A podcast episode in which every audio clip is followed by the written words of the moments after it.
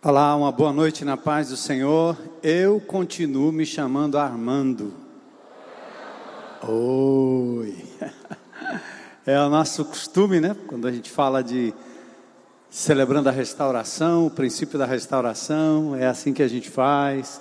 Nas reuniões a gente se, aliás, aplaude com os dedinhos, né?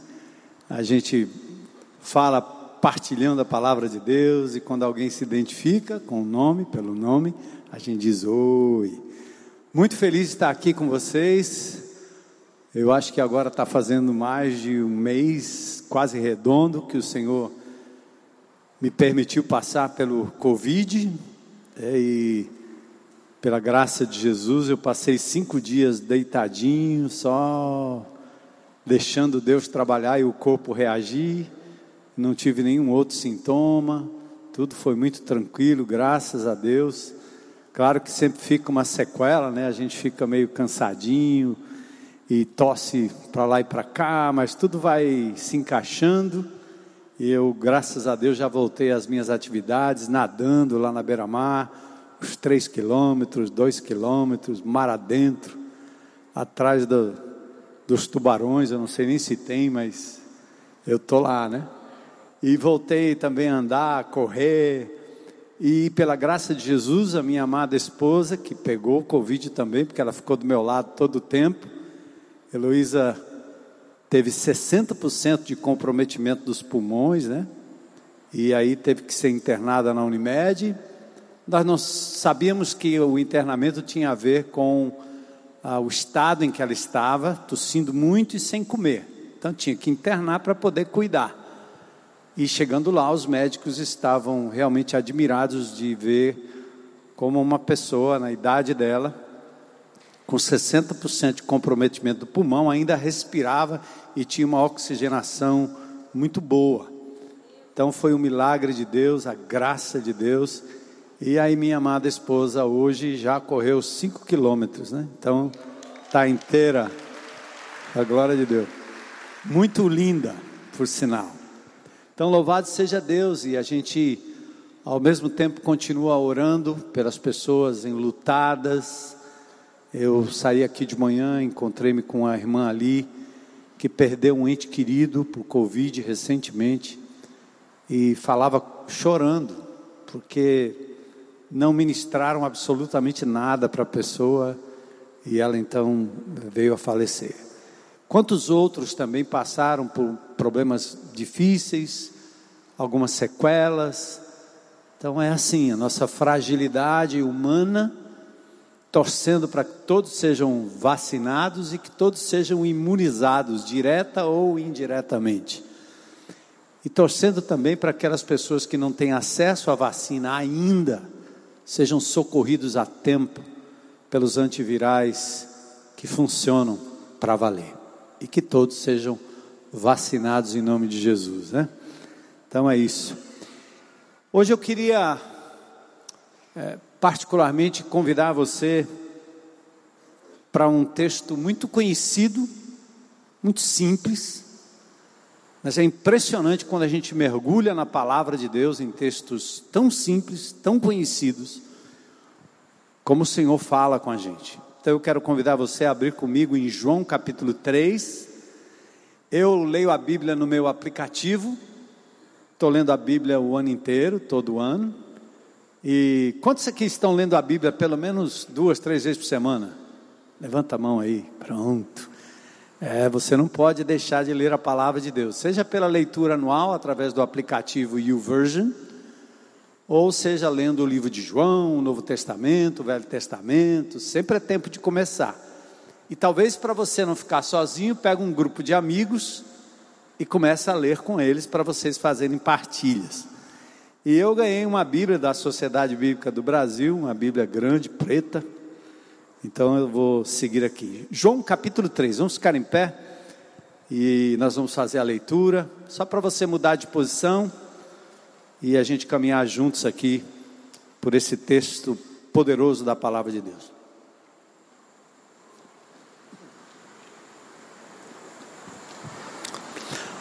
Havia entre os fariseus um homem chamado Nicodemos, um dos principais dos judeus, um homem importante. Este de noite foi ter com Jesus e lhe disse: a razão que ele foi à noite é que ele tinha vergonha de ser flagrado falando com Jesus, uma vez que ele era um mestre entre os judeus. Mas ele vai na calada da noite falar com Jesus. Aí ele disse: Rabi, ou mestre, sabemos que o Senhor é mestre vindo da parte de Deus, porque ninguém pode fazer esses sinais que o Senhor faz se Deus não estiver com ele. Os milagres que Jesus realizava, né? Água em vinho, cego enxergando, multiplicação de pães e peixes. Aí Jesus respondeu: Em verdade, em verdade lhe digo, que se alguém não nascer de novo, não pode ver o reino de Deus. E Nicodemos, um homem já maduro, ficou intrigado e perguntou: Como pode um homem nascer sendo velho? Será que pode voltar ao ventre materno e nascer pela segunda vez? Impossível, né? Aí Jesus responde: Em verdade, em verdade, lhe digo: quem não nascer da água, e o texto bíblico nas línguas originais permitem essa tradução que eu vou fazer aqui, quem não nascer da água, isto é, do Espírito, porque no próprio livro de João, nos capítulos 6, 7, principalmente, a água é símbolo do Espírito Santo de Deus, assim como o vento é. Então, quem não nascer da água, isto é, quem não nascer do Espírito, quem não nascer espiritualmente, não pode ver o reino de Deus. O que é nascido da carne é carne, o que é nascido do Espírito é Espírito. Não fique admirado por eu dizer, vocês precisam nascer de novo. O vento sopra onde quer. Você ouve o barulho que ele faz, mas não sabe de onde ele vem, nem para onde ele vai. Assim é todo que é nascido do Espírito. Então Nicodemos perguntou: Como pode ser isso? Jesus respondeu: Ora, você é mestre em Israel e não compreende essas coisas? Em verdade, em verdade lhe digo, que nós falamos o que sabemos e damos testemunhos do que vimos, mas vocês não aceitam o nosso testemunho. Vocês, judeus, não querem ouvir. Se vocês não creem quando falo sobre coisas terrenas, como vocês vão crer se eu falar sobre as coisas celestiais? Estão prontos? Ora, ninguém subiu ao céu a não ser aquele que de lá desceu, o filho do homem. E assim como Moisés levantou a serpente no deserto, assim também é necessário que o filho do homem seja levantado, e ele falava da sua própria morte, para que todo que nele crê tenha. Não é terá, teria, teve, é tenha a vida eterna. E aí vem o versículo chave, né? Porque Deus amou o mundo de tal maneira que deu seu filho unigênito, o único da espécie, para que todo o que nele crê não pereça, mas tenha a vida eterna. Por quê? Porque Deus enviou o seu filho ao mundo não para que condenasse o mundo, mas para que o mundo fosse salvo por ele. Então, preste atenção. Quem nele crê não é condenado. Mas o que não crê já está condenado, porque não crê no nome do unigênito Filho de Deus. E a condenação é esta, Jesus explica para Nicodemos. Ele diz: a condenação é esta: a luz veio ao mundo, mas os homens amaram mais as trevas do que a luz, preferem a escuridão preferem as obras das trevas, preferem o que é errado, porque suas obras eram más. Pois todo aquele que pratica o mal detesta a luz e não se aproxima da luz, para que suas obras não sejam reprovadas. Muita gente que não entende a misericórdia de Deus, não quer se aproximar de Deus porque entende que tem atos sujos, ruins, e que não quer deixar. não quer chegar perto da luz para que a luz não demonstre toda a sujeira que existe no coração, na mente, no ser humano. Quem pratica a verdade se aproxima da luz para que suas obras sejam manifestas, porque são feitas em Deus. Senhor, obrigado por essa noite tão preciosa, que teu povo pausa, se junta e se reúne num lugar onde o Senhor disse que se estivéssemos aqui em Seu nome, o Senhor estaria no nosso meio. E nós cremos na presença poderosa do Teu Espírito Santo nesse lugar. Cremos na comunhão do Teu povo. E pedimos que o Teu Espírito abra o nosso entendimento, foque a nossa atenção não em mim, mas na Tua palavra. Tanto aqueles que aqui estão, como os que estão na internet, quanto aqueles que ainda acessarão esse, esse culto, Senhor. Faz isso para a glória do teu nome. E nós oramos pelas famílias enlutadas. Oramos, Senhor, pelas famílias que ainda estão sofrendo com pessoas doentes, internadas, de Covid e de outras doenças, como a dengue que assola a nossa capital. Misericórdia, Senhor, misericórdia. Traz consolo, conforto coragem ao teu povo, que eles olhem para o Senhor e continue vivendo a vida segundo a tua vontade. Fala conosco, é o que nós pedimos em nome de Jesus. Amém. Pode sentar.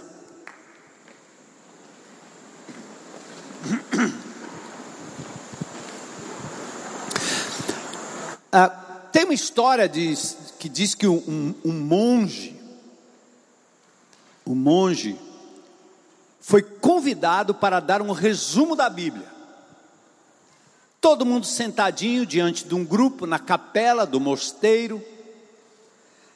E foi depois do cair da tarde, quando todos os lampiões foram apagados e tudo ficou num absoluto escuro.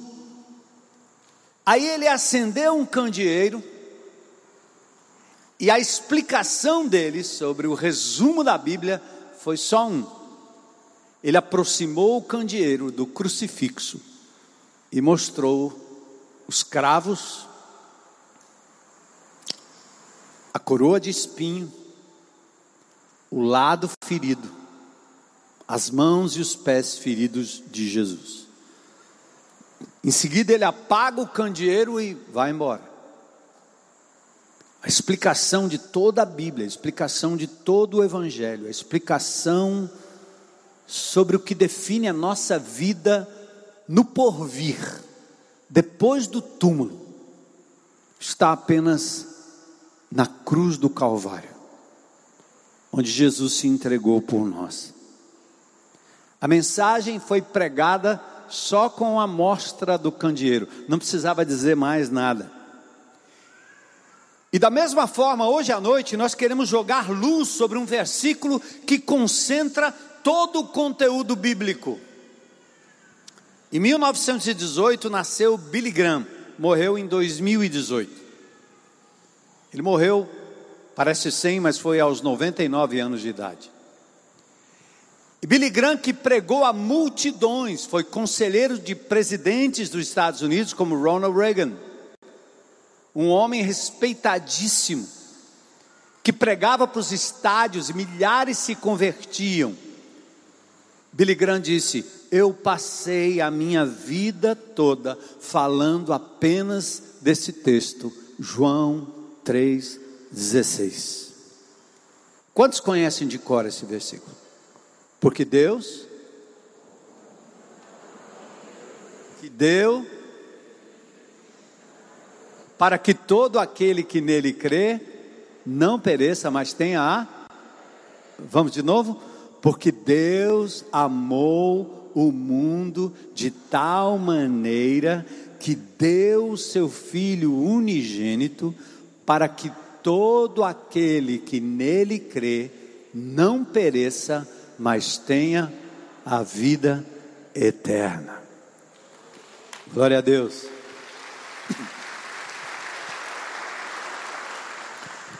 O apóstolo Paulo, em 2 Coríntios capítulo 4, verso 3, ele diz assim: está escrito, eu criei e por isso falei. Ele diz: com esse mesmo espírito de fé, nós também cremos e por isso falamos. Deus ama, Deus deu, e nós cremos e por isso falamos. E a revisitação desse versículo na sua profundidade, tem a ver não com o exercício intelectual, mas tem a ver com a responsabilidade que eu e você temos de abrirmos a nossa boca e dizermos às pessoas que estão marchando para o inferno: Deus nos amou tanto que deu seu Filho unigênito, para que você possa, crendo nele, não perecer, não morrer eternamente, mas ter a vida eterna. Como seria o mundo se os crentes em Cristo Jesus não fossem tomados pelo espírito de timidez e pelo espírito de mudez? Porque quem abre a boca para falar do nome de Jesus, segundo o próprio apóstolo Paulo, em 1 Coríntios no capítulo 12, ninguém vai dizer Senhor Jesus se não for pela força do Espírito Santo. E como Jesus explica para Nicodemos, não é uma decoreba, não é um decoreba, não é um, um mantra, não é a repetição de um mandamento, não é uma coisa decoreba, falar de Cristo com intrepidez, lançando a semente como nós temos sido desafiados, é uma obra do Espírito Santo de Deus. O diabo não pode possuir o crente, mas ele pode oprimir o crente. O Espírito de Deus quer agir na minha vida e na sua vida, mas na, na medida que você abafa o Espírito Santo, como alguém que está fugindo da luz, o Espírito não, não age e você não abre a boca. Você tem mais medo, mais vergonha e mais timidez e mais mudez do que intrepidez. Mas Deus não nos deu esse espírito de covardia. Dentro de mim e dentro de vocês. Então, a revisitação desse texto tem a ver com o destravar da nossa boca. O Espírito de Deus há de fazer algo aqui hoje à noite.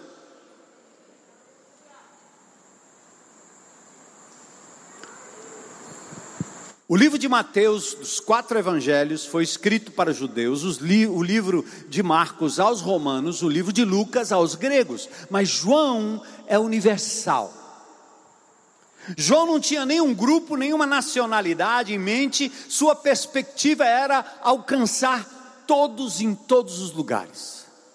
João não tinha preferência, nem para judeu, nem para grego, nem para romano. João era inclusivo, por isso seu livro é de uma linguagem acessível, simples, fácil, descomplicada. Um dos primeiros livros que eu li rapidinho foi o Evangelho de João. Existem editoras que publicam o Evangelho de João para que você saia distribuindo o Evangelho de João. Eu até desafio você a instituir ou a fazer um grupo de estudos na sua casa, um mapa em cima do Evangelho de João, que mostra o Jesus pessoal.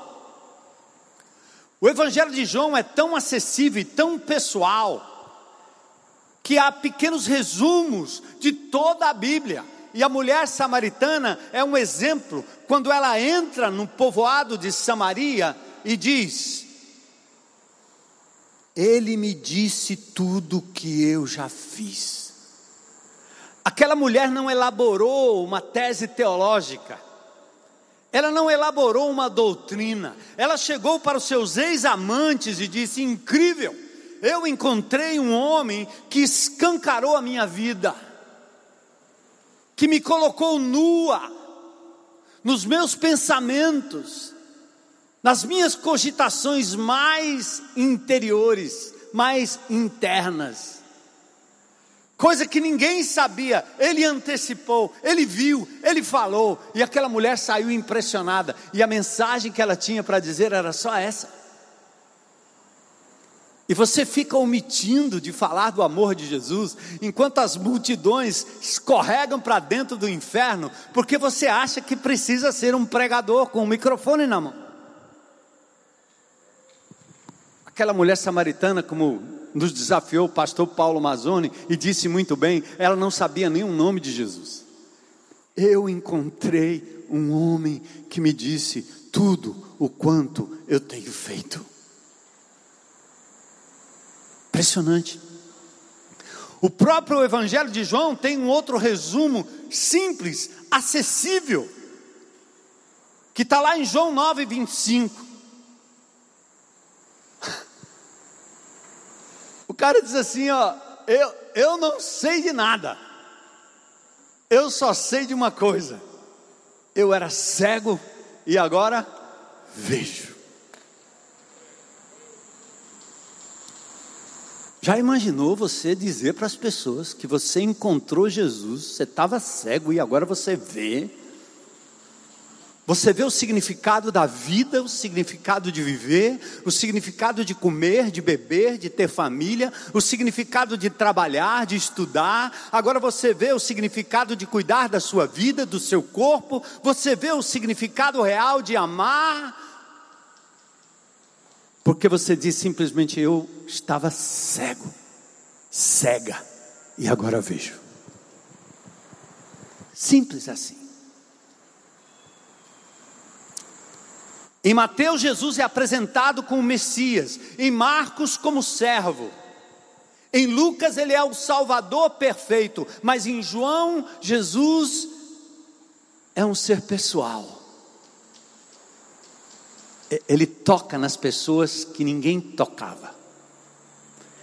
Ele se aproxima da prostituta, ele vai em direção à samaritana, ele vai atrás do leproso, ele é tocado por uma mulher hemorrágica.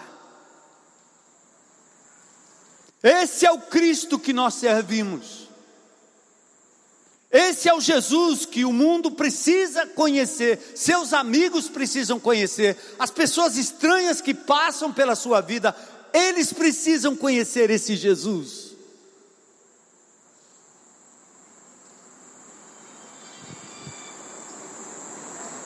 E João 3,16 começa assim: ó. Porque Deus, porque Deus, em nome de Jesus, amados, não comece a descrição da sua vida, por que o governo, por que o Covid, por que a vacina, por que a ivermectina, por que o problema, por que a desgraça, por que. Não comece por aí. Tudo começa com Deus. Você precisa tirar os seus óculos que veem circunstâncias, limitações e problemas e viver numa dimensão do espírito, como Jesus explicava para Nicodemos, para você entender que tudo precisa ser visto com a ótica de Deus.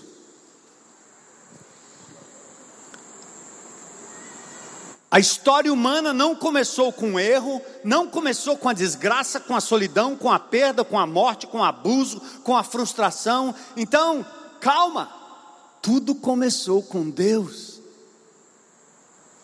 A origem e o destino da humanidade não encontram sentido no ser humano, no líder, no seu marido, na sua mulher, no seu filho, no seu pai, no seu patrão, no seu político, não.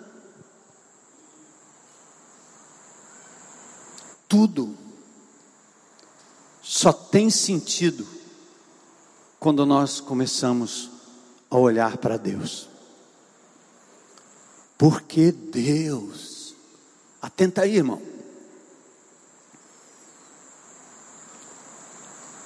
Em Seul, na Coreia, agora no mês de janeiro, de 1 a 4 de 2021, aconteceu lá uma feira de invenção internacional. Juntam-se todos os inventores numa grande feira em Seul. Eu já tive o privilégio de conhecer a capital de Seul, fantástica. E quando eu olhei para aquela feira e pensei naquela feira, eu me lembrei da feira de ciências. Quem já participou da feira de ciências? É? Lembra? Lá na escola onde eu estudava, que eu era o concorrente da Heloísa, ela tinha bronca de mim, eu tinha bronca dela. A gente tinha feira de ciências, e eu me lembro de um trabalho que eu fiz que era uma caixa, e dentro da caixa tinha uma cidade, e ela iluminada, mas você só podia olhar pelo buraquinho. Então não adiantava olhar para a caixa. Criou a curiosidade, todo mundo olhava ali para dentro. Cada trabalho tinha o seu autor. Cada invenção tinha o seu autor. Lindo isso. Por isso tudo começa com Deus. A pergunta é: quem fez? E para que serve essa invenção? E a grande pergunta para o ser humano é: de onde viemos? Quem nos fez? Somos fruto do acaso? Viemos do macaco? Darwin está certo? Somos fruto de um Big Bang? De uma explosão. O que é que ao seu redor é fruto de uma explosão? Diga aí. Essa cadeira que você está sentada aí, você acha que, não sei se é poliuretano, que tipo de negócio é esse aqui? Você já imaginou alguém pegar um punhado de partículas dessa cadeira, jogar para cima e ao cair, aparece a cadeira e você sentou em cima? Não. Alguém pensou, alguém imaginou, alguém bolou, alguém calculou. Essa tenda não é fruto do acaso. Ninguém constrói um prédio jogando um bocado de poeira para cima, de concreto para cima, de cimento para cima. Isso não existe. É uma aberração do iluminismo, do modernismo, do pós-modernismo, do hipermodernismo, que nem faz essa pergunta. E o homem ficou tão bagunçado e tão doido que ele chama de arte moderna pegar uma lata de tinta e, como diz o cearense, rebolar na parede.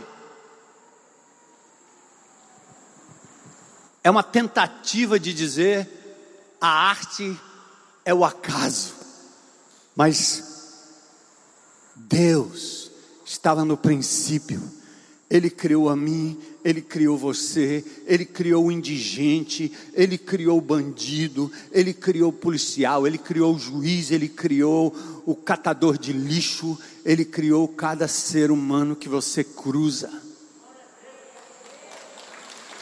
Você crê nisso? E porque Ele nos criou, Ele é o único capaz de nos levar a um propósito, porque Ele é o inventor da obra. Um aparelho quebrado dentro da garantia volta para o fabricante, e a primeira coisa que você faz é olhar o manual. Você cruza com pessoas todos os dias que foram afetadas pela sociedade, pelo pecado, pelas pessoas, pela vida, por tudo que estão vivendo. Elas estão quebradas e elas perderam o manual. E eu e você temos um manual, mas nós estamos sonegando, escondendo, envergonhados de mostrar que existe um manual. E ficamos deixando que essas pessoas corram atrás de todo tipo de guru para se encontrarem. E eventualmente se encontram num conselho, num bom conselho, numa boa partilha, numa boa sessão, num bom momento, mas logo em seguida se perdem porque não estão consultando o Criador. Isaías 45, 12 diz: Eu é que fiz a terra e nela criei o homem, as minhas mãos estenderam os céus e a todo o seu exército dei as minhas ordens. João 3,16 nos leva, em primeiro lugar, a acreditar que Deus existe e que Ele é o início de todas as coisas. Você crê nisso, irmão? Ele sabe o que é melhor para mim, ele sabe o que é melhor para as pessoas com as quais eu cruzo todos os dias. Aí diz assim, ó, porque Deus amou. Todos nós somos carentes de amor. E a grande novidade é que Deus nos amou. Nós somos carentes de amor como somos carentes de água para sobreviver. Você sabia, em março de 2021, a Unicef denunciou que 1,4 bilhões de habitantes, dentre eles quase meio bilhão de habitantes, não têm acesso à água potável? São pessoas que tomam água barrenta, suja, cujo conteúdo vai trazer morte prematura, doença prematura. O ser humano é carente de amor, mas ele se contenta com o amor sujo, o amor deturpado, o amor pequeno. O ser humano corre em busca da água podre, da água contaminada, do amor contaminado de pessoas. Assim éramos nós, assim ainda somos alguns de nós, e assim são as pessoas aí fora. Elas querem amor, não encontram a fonte verdadeira, limpa de amor. Não entendem, não conhecem o amor de Deus, por isso elas se contentam com o amor dos outros. O meu valor está o quanto meu marido me ama, o meu valor está no quanto a minha esposa me ama, meu valor está no quanto meu pai me ama, meu valor está no quanto meus filhos me amam, meu neto me ama, meu patrão me ama, meu amigo me ama, porque no momento que eles não me amam, eu começo a cair em depressão, eu me desvalorizo. Quantos de nós somos frutos de desvalorização familiar, onde os seus pais disseram que você era um, um bobo, um vagabundo, um abestado, um inútil, um feio, um burro.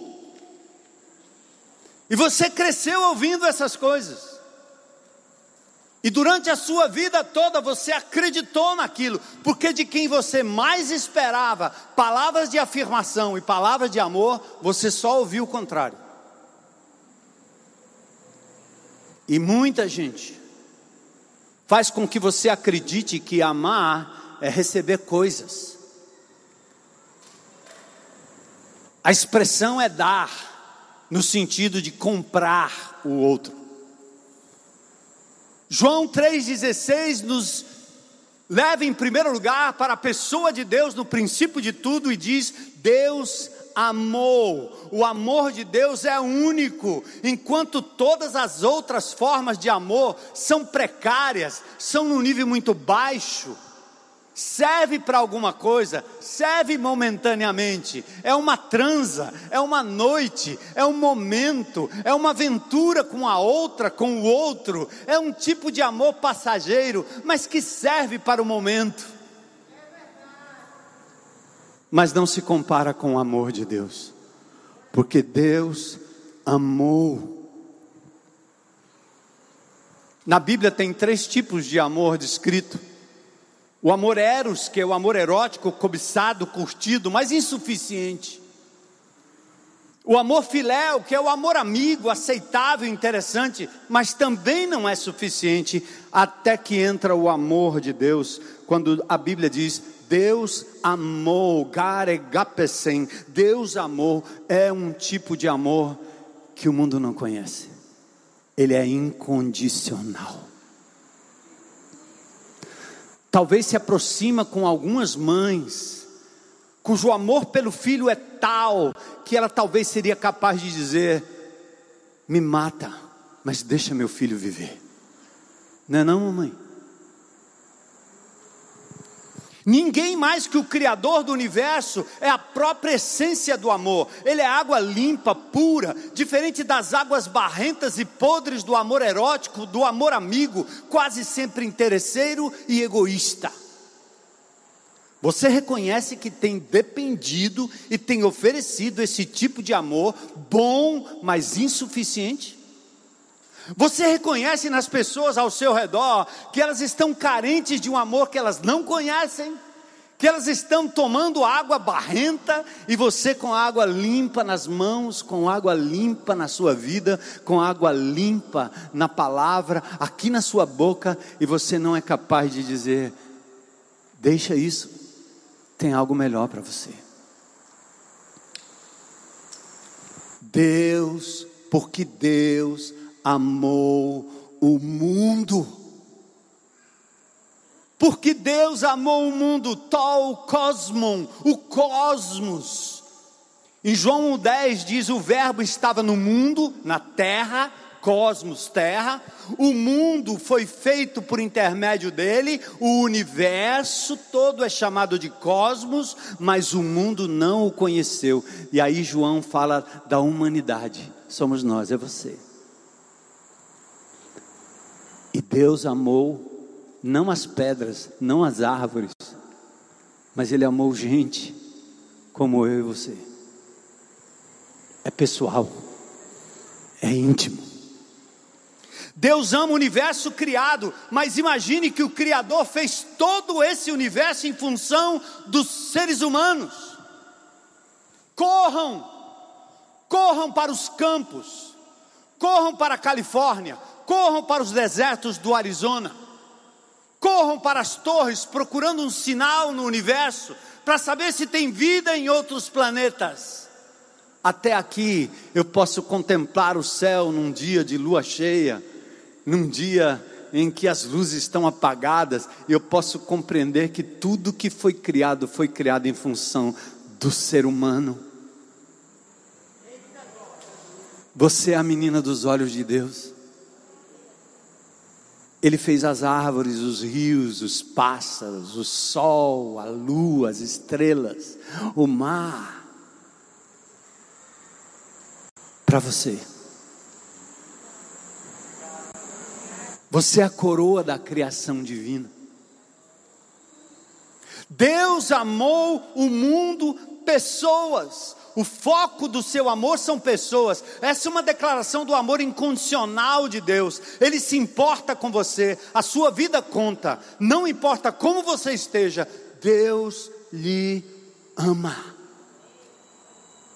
Deus é a maior fonte de amor para a humanidade. Ele conhece o meu coração, o seu coração, Ele sabe das suas necessidades e prontamente pode nos atender. Ele tem água viva, Ele supre aquilo que é bom para nós. Pode acreditar.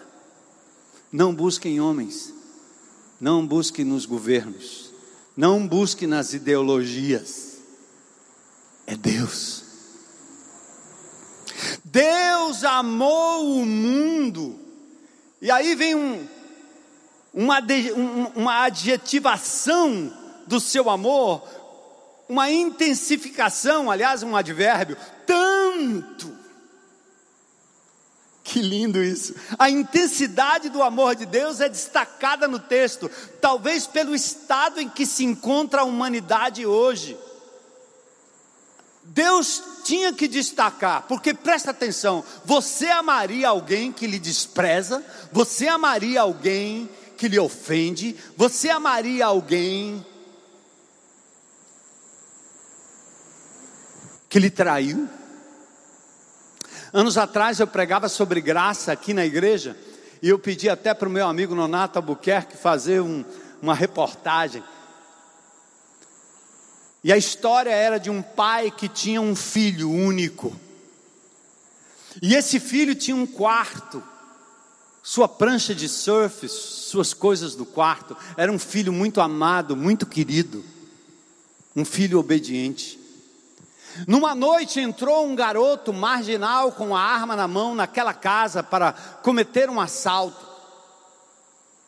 E na tentativa talvez de roubar alguma coisa ali, ele fez barulho e o menino precioso da casa acordou, abriu a porta, o adolescente infrator ficou apavorado, atirou e matou instantaneamente o garoto. Ele se evadiu, a polícia o levou para um centro socioeducativo. Dias depois, aquele pai foi lá no centro socioeducativo, olhou para aquele garoto e disse: Você matou o meu filho, mas eu lhe perdoo e o meu perdão e o meu amor vai se estender de tal forma que eu vou levar você para minha casa. Você vai morar no quarto onde morava o meu filho.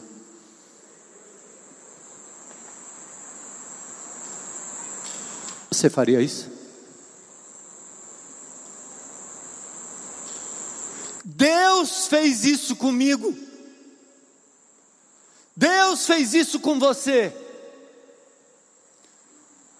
Ele nos amou quando éramos inimigos, quando não queríamos saber dele, quando tínhamos vários ídolos na nossa vida, quando ignorávamos o, o, nome dele, como a raça humana, como a nossa cidade de Fortaleza, como seus amigos, como as pessoas da beira-mar ignoram. Quem matou Jesus não foram os judeus, não foram os romanos, foi o nosso pecado. Eu matei Jesus. Você matou Jesus. Porque foi pelos seus pecados que ele foi à cruz do Calvário. Mas esse Deus maravilhoso me amou e te amou tanto que ele disse: Vem, morreu meu filho unigênito, mas eu vou lhe adotar na minha casa, na minha família.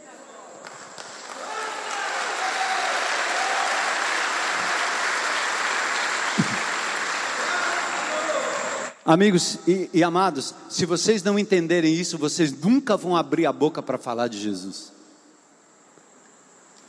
Cristianismo evangélico vai virar uma religião só, um clube, onde você consegue um Deus que você aperta o botão para orar e ele resolve os seus problemas e você vai para casa tranquilo, e você faz da igreja um lugar de conforto.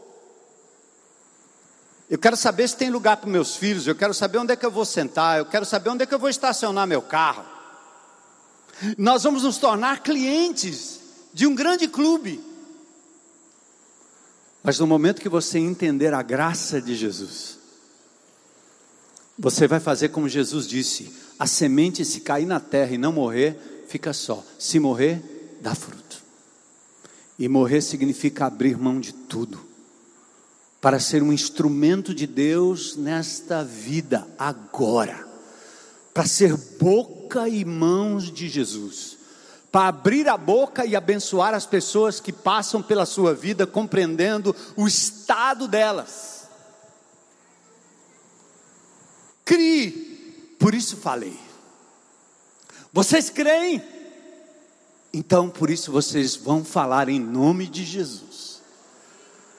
O Espírito de Deus há de abrir a sua boca, lhe dar intrepidez, tocar no seu coração. Deus amou o mundo de tal maneira, tanto. Eu não sei quantas estrelas há no céu, eu não sei quantos peixes há no mar, eu não sei quantos grãos de areias há na praia, mas eu também não sei quantas vezes Deus decidiu não desistir de mim porque foram tantas, mas assim é o seu amor, porque Deus amou o mundo de tal maneira, tanto, eu nem sei calcular, apenas eu tenho que usufruir e agradecer. Deus lhe ama, Deus me ama, Deus nos ama, Deus ama cada ser humano, não pouco, mas muito, tanto, está entendendo?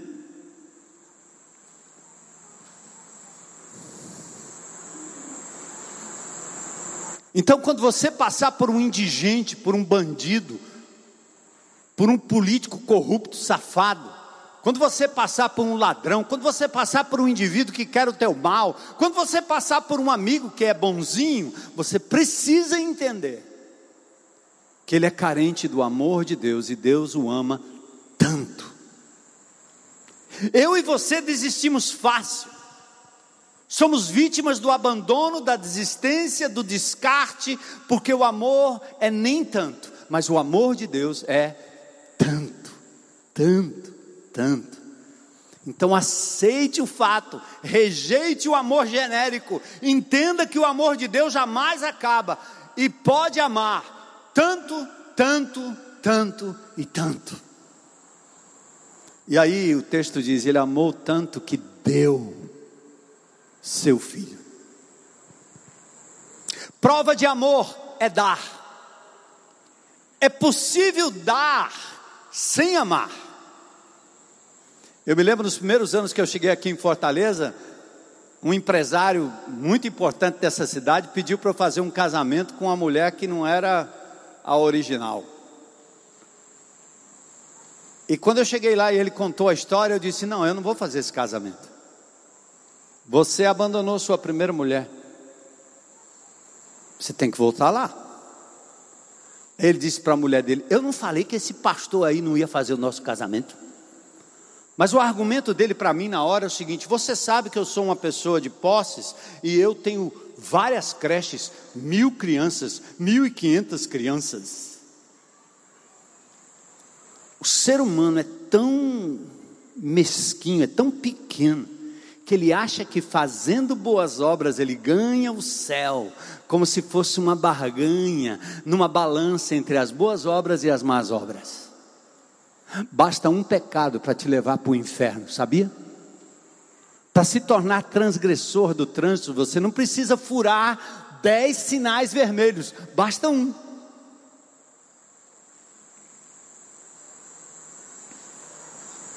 Então é possível dar sem amar, mas é impossível amar sem dar, doar abrir mão, porque Deus amou o mundo de tal maneira que ele o quê? Ele deu. Ele deu o seu próprio filho. Na Ilíada 21, 379 e 378 mostra como os deuses agem. E Juno diz a Vulcão: Querido filho, abre aspas, não é bom que um Deus sofra em favor dos homens. Mas Deus, o Criador pleno de amor, mas também justo juiz, teria que punir os desmandos da raça humana, a poluição, o tráfico, as mortes banais, a pandemia, o serial killer, os alimentos contaminados, os roubos, os desvios de verba, a corrupção aplaudida, a justiça injusta, a exploração de crianças, nada disso ficaria impune. Alguém teria que pagar o preço. Quem pagou? Quem não devia nada? Jesus. Éramos nós os condenados. Você e eu, pelo pecado cometido, basta um, já seríamos condenados à morte e à morte eterna. Aliás, se você acredita que não tem punição para o pecado, olha para o cemitério, porque o salário do pecado é a. O salário do pecado é a morte. Mas o pior, e o pior, ou mais complicado do que o que acontece aqui no cemitério, é a morte eterna. Só que Deus ama a ponto de entregar o seu filho santo absolutamente santo, justo absolutamente justo, sem ficha suja, sem pecado, sem merecimento de morte. E isso diferencia Jesus de Pedro, João, Paulo, Maria, Francisco, Buda, Maomé, Joseph Smith, Russell, Gandhi, Lutero, Luther King, Madre Teresa, Francisco de Assis, porque nenhum desses viveu de forma imaculada, sem pecado, só Jesus. Só Jesus. Pedro diz em Atos 4,12: Não há salvação em nenhum outro, porque não há outro nome debaixo do céu em toda a humanidade pelo qual devamos ser salvos. Por isso, Ele é o caminho, o caminho, Ele é a verdade, Ele é a vida, e ninguém vai a Deus Pai se não for através de Jesus. Não tem atalho. Mas o desafio é, meu irmão, por que é que você se cala e não fala e não avisa as multidões que estão caindo no abismo do inferno ao seu redor. Você passa por eles todos os dias. Por que você só se preocupa com os seus amigos, seus parentes, seus filhos? Jesus diz para Maria: mulher, que tenho eu contigo? Meu pai, minha mãe, meus irmãos são aqueles que fazem a vontade de Deus. Jesus se desligou desse apego familiar, dessa coisa da manhinha, do painho e essa preocupação íntima. Você chora porque o seu ente querido morreu, mas você não chora pelos desgraçados que estão morrendo aí na periferia todo o tempo, toda hora.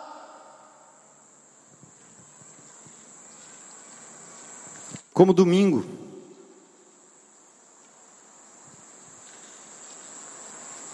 um funcionário aqui disse, encostou ali, disse, pastor, Está havendo um surto de dengue no bairro. Tem muita pessoa morrendo aqui. No mesmo dia eu recebi uma foto de uma criança, neta da Mônica, nossa amada irmã em Cristo aqui dessa igreja há muitos anos. Uma criança de 5 anos, com os lábios totalmente feridos, o nariz ferido, parecia dengue hemorrágica.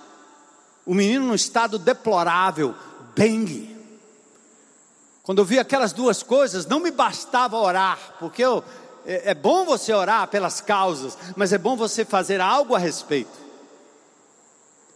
E pela reputação que essa igreja tem nessa cidade, diante dos poderosos, dos governantes, eu liguei para o doutor Eupídio, irmão do prefeito Sarto, e disse: Eu preciso, eu preciso me encontrar com você.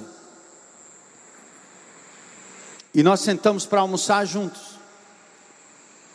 E eu disse: em nome de Jesus, eu quero saber o que é que vocês estão fazendo pelas pessoas que estão morrendo de dengue. E ele me contou que estava tudo parado, por falta de verba e por conta da pandemia. E eu disse para ele: algo tem que ser feito, porque senão eu vou, eu vou fazer. Talvez eu vou fazer como Jeremias, vou ficar nu no meio da rua. Eu vou armar acampamento em algum lugar mas as pessoas às quais eu tenho alcance não podem ficar sem ajuda. Na hora ele ligou para a vigilância sanitária da prefeitura, eles estavam reunidos naquela hora. E o grande problema era a falta de voluntários.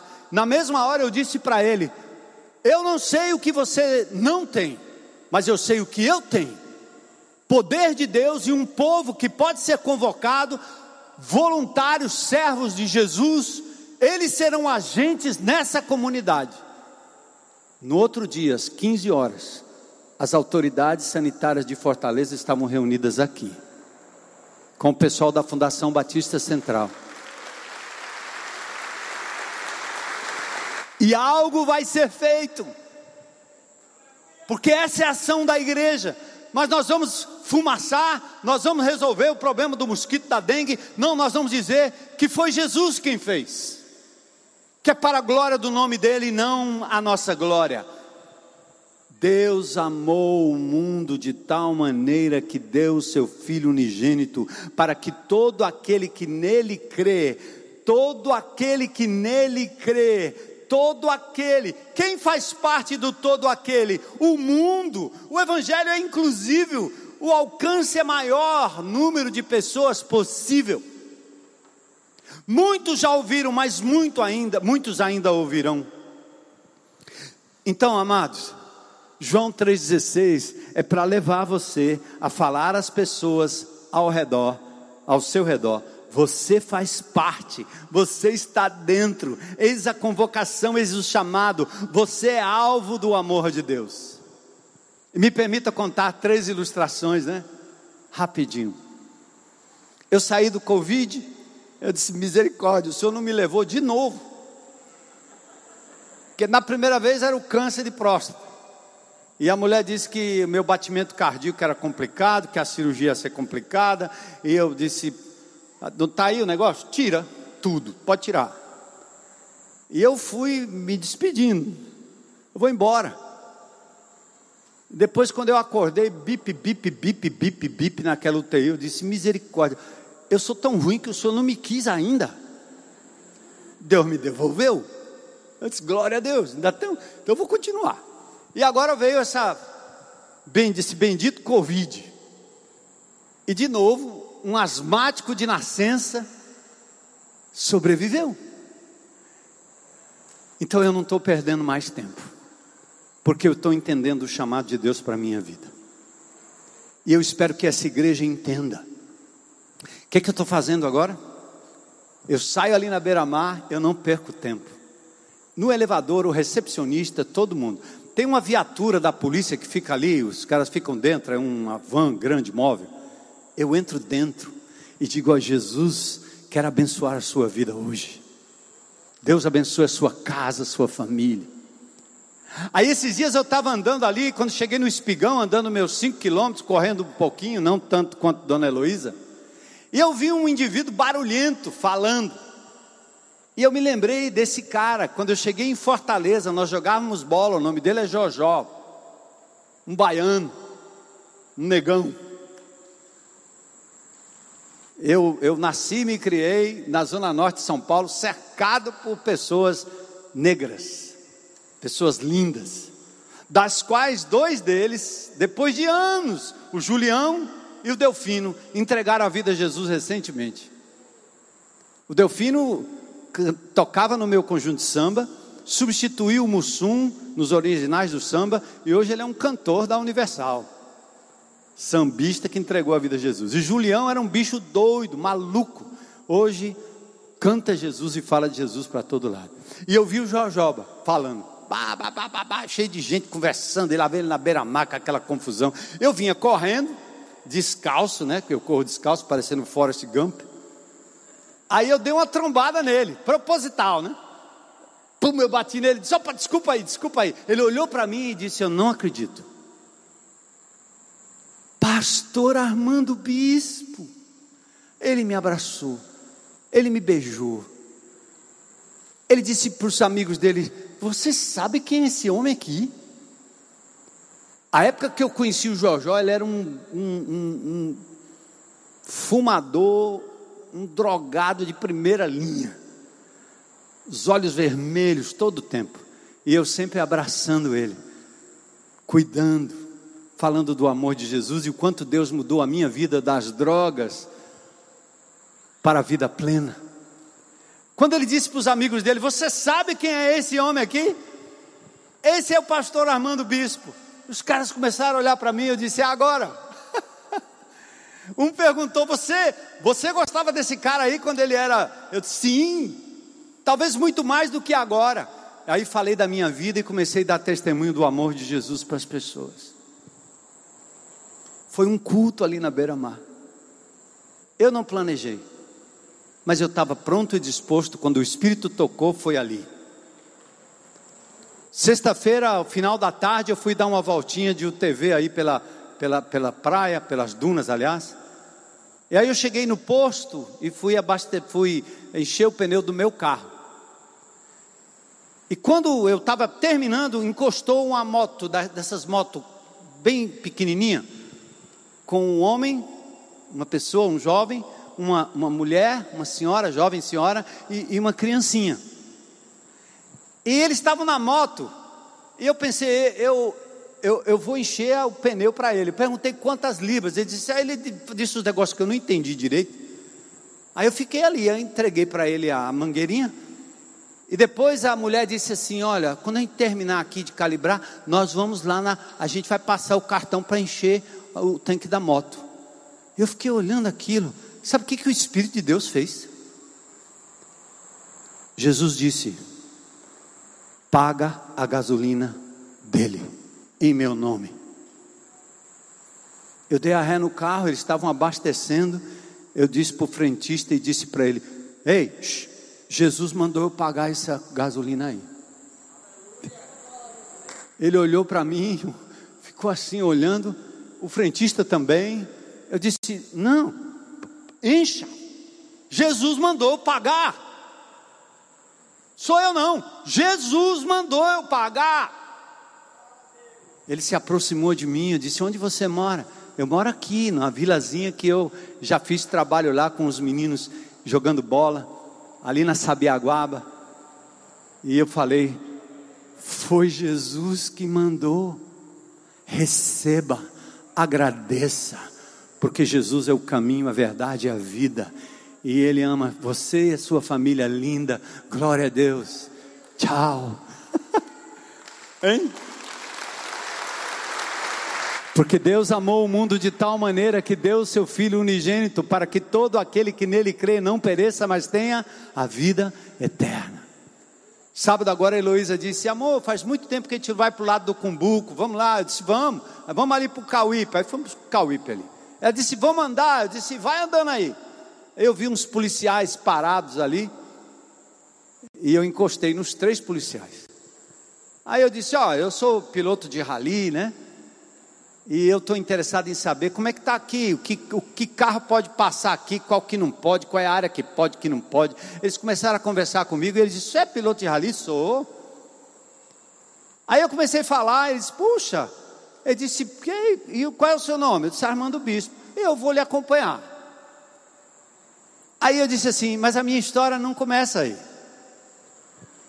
Até os 17 anos eu era assim encontrei Jesus que mudou a minha vida. Eu vim para Fortaleza. Hoje eu faço parte de uma comunidade que lida com pessoas em situação de risco. E quantas vezes eu já não preguei para os policiais, até para um, um, um, quartel aqui que era o presídio dos policiais. E nós começamos a falar, eu comecei a falar para eles quantas vezes essa igreja ajudou a consertar o caminhão da cavalaria, que não tinha caminhão para poder trazer os cavalos para fazer a ronda onde tinha que fazer. E a Igreja Batista Central de Fortaleza foi lá e fez. E eu comecei a testificar para eles. E nós conversamos. A Heloísa saiu andando e eu ali pregando para aqueles três policiais. Ao final ele disse assim: Você não sabe o bem que você nos causou tendo vindo aqui falar esse seu testemunho. Eu era cego, agora vejo. Está pronto, irmão? Está pronto? Então vamos lá, fechar. O resultado é que todo aquele que nele crê não pereça, mas tenha a vida eterna. Nunca vos conheci, apartai-vos de mim, vós que praticais a iniquidade, porque bilhões vão ouvir, bilhões não vão ouvir. Eu quero mostrar para você um vídeo e a gente vai fechar. Atente aí. Deus quer te usar. E hoje à noite nós vamos repreender o espírito de mudez. Para Deus colocar intrepidez no seu coração, do seu jeito, tá bom? As pessoas que vão passar pela sua vida, você vai abrir a boca e vai abençoar. Você vai orar por elas. Você vai dizer assim: Jesus te ama. Jesus se importa com você. Posso orar por você? Ou então você diz um texto para ele, ou você conta o seu testemunho. Não importa, não importa quem, não importa onde. Esse é o chamado de Deus para nós aqui e agora. Cuida das coisas do reino de Deus e Deus vai cuidar das suas coisas. Amém? Então ouça aí, para a gente fechar.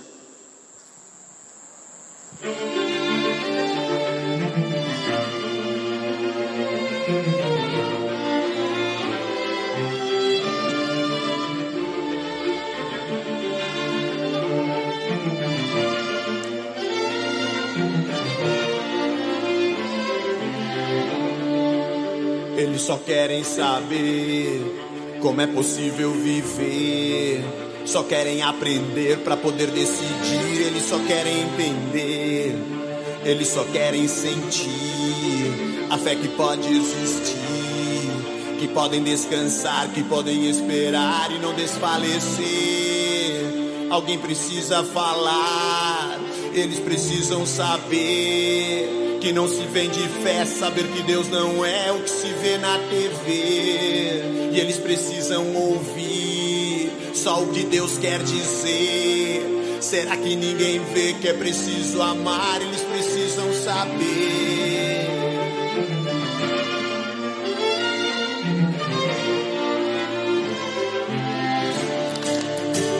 Precisam saber o que é a graça de Deus. Que aquilo que Deus faz, aquilo que Deus tem, não se pode comprar. Eles precisam saber que Deus pode se mover por aquilo que são, por compaixão e não pelo que podem dar. Alguém precisa dizer, alguém precisa pregar que ele veio pagar, que ele veio morrer para que possam viver. Eles precisam de amor, eles precisam ver que a inocência traz o risco de pagar pelo que não vão ter.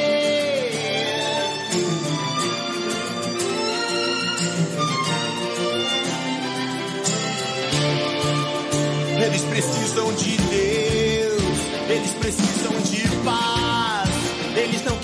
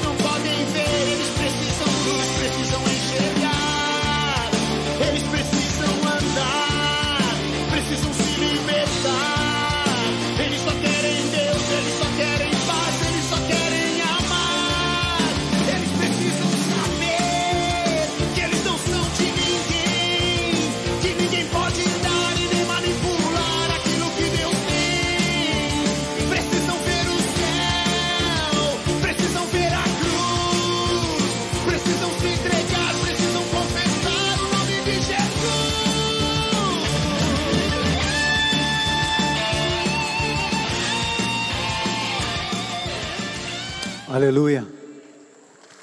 Tá pronto? Duas perguntinhas simples. A primeira é se aí, quem está na internet, se tem alguém que hoje gostaria de entregar a sua vida a Jesus para receber dele salvação eterna, perdão de pecados, vida eterna. Basta você dizer aí, eu creio, eu aceito, eu me entrego a Jesus e o recebo como meu Senhor e Salvador. E a pergunta é também se tem alguém aqui no auditório que gostaria de dizer: hoje é meu dia, eu quero me entregar a Jesus. Tem alguém? Se tiver, levanta a mão aí com coragem em algum lugar, dizendo: hoje é meu dia, eu quero entregar minha vida a Jesus. Glória a Deus! Glória a Deus! Glória a Deus! Glória a Deus! E a última pergunta que eu faço agora é você, crente em Cristo Jesus. Quantos estão dispostos a serem a boca, a mão, os olhos de Deus? Glória a Deus. Eu vou pedir que você fique de pé na presença do Senhor e diga: Eis-me aqui, eis-me aqui. Deus te abençoe, amado. Diga: Eis-me aqui. Eu quero ser um instrumento do teu amor. Por onde quer que eu passar, Senhor, que meus lábios se abram, que a minha boca proclame, que as minhas mãos toquem, que as pessoas saibam que é por Jesus. Um prato de comida, uma ajuda, um abraço, uma lágrima, sei lá, alguma coisa. Faça-o em nome de Jesus. E você vai ver o que Deus vai fazer na sua vida. Quando você busca o reino de Deus, as demais coisas são acrescentadas. Senhor, nós te adoramos nessa noite, louvamos o teu nome, Senhor. Repreendemos todo espírito de mudez, todo espírito de timidez. Abre a nossa boca, Espírito Santo de Deus. Age com poder, usa o teu povo para proclamar o teu nome. Tu és Senhor, Tu és a resposta, Tu és o caminho, Tu és a vida, Tu és a salvação, Senhor. Que o Teu povo seja a ponte sobre o rio, a flecha que atinge o alvo, o farol que brilha à noite, Senhor. Usa-nos para a glória do Teu nome, para que Fortaleza creia, conheça que Tu és Senhor Louvado e exaltado seja o teu nome por essa noite, por essa entrega, por essas vidas, pois nós te adoramos e te louvamos em nome de Jesus. Amém. Vamos, irmãos.